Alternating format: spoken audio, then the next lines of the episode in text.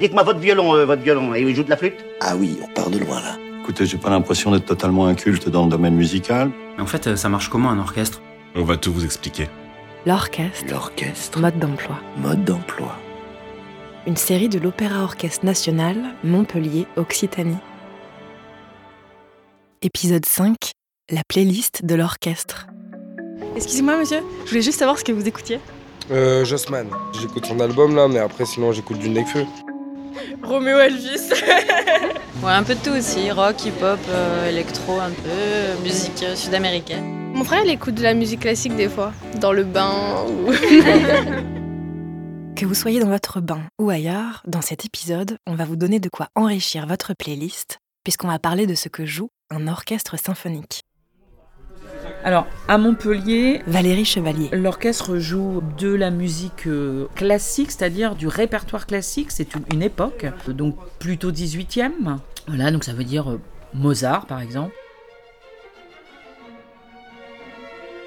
Et puis on va jouer euh, le grand répertoire romantique, donc Beethoven, Mendelssohn. De la musique aussi euh, du 19e, du 20e, on joue aussi de la musique contemporaine. Enfin voilà, donc on a la chance de pouvoir jouer euh, beaucoup beaucoup de musique. Dans la musique contemporaine, on joue aussi euh, de l'électroacoustique.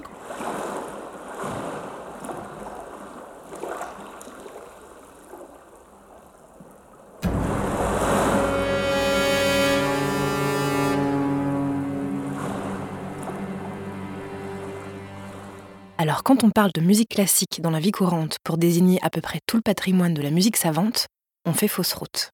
Il existe des courants très différents. Même chose pour les genres musicaux liés à l'orchestre symphonique. Il en existe cinq très spécifiques qu'on va vous expliquer. C'est Benjamin François, auteur et producteur à Radio France, qui s'en charge, et on commence par le concerto. Le principe d'un concerto, c'est qu'un soliste qui s'oppose à un collectif. Si on reprend l'origine du mot concerto, concertare en italien, cela veut dire justement rivaliser, tout cela pour convaincre. La forme du concerto, la forme musicale, est toujours en trois mouvements. Un mouvement rapide, un mouvement lent, un mouvement rapide. Les mouvements rapides permettent au soliste de briller, de faire montre de sa virtuosité, quand le mouvement lent permet au soliste de faire montre de son expressivité et de sa musicalité.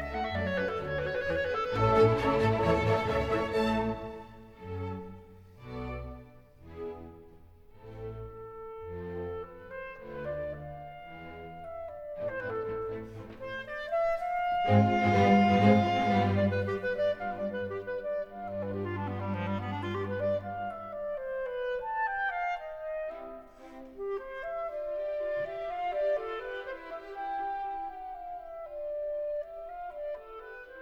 autre genre qu'on a abordé dans l'épisode numéro 2, c'est le poème symphonique.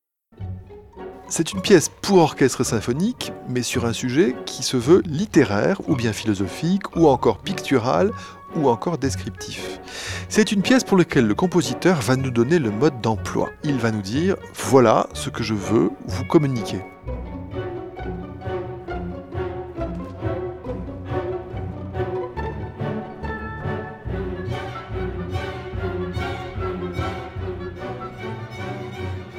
Il y a aussi l'ouverture, c'est le prélude à un opéra.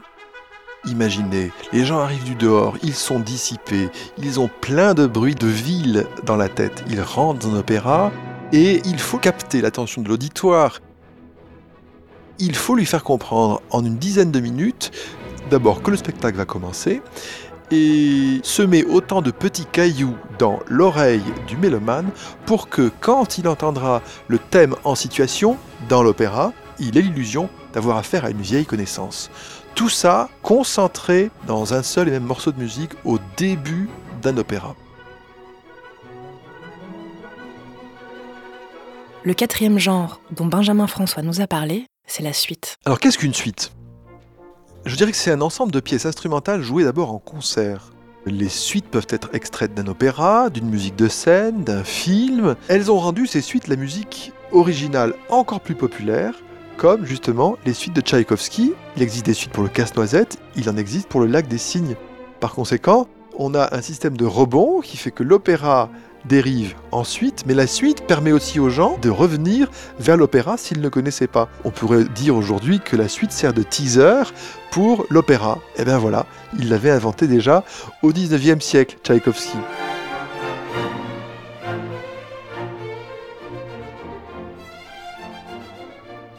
Et pour finir, il y a l'incontournable symphonie. Pour cela, on vous donne rendez-vous dans l'épisode suivant, épisode numéro 6, pour en découvrir une qui figure dans la top liste de notre patrimoine musical. On ne vous en dit pas plus. Retrouvez par ailleurs toutes les références des extraits musicaux dans la description de cet épisode. L'orchestre, mode d'emploi. Retrouvez chaque mercredi de nouveaux épisodes sur le site de l'Opéra Orchestre Montpellier et sur toutes les plateformes de podcast.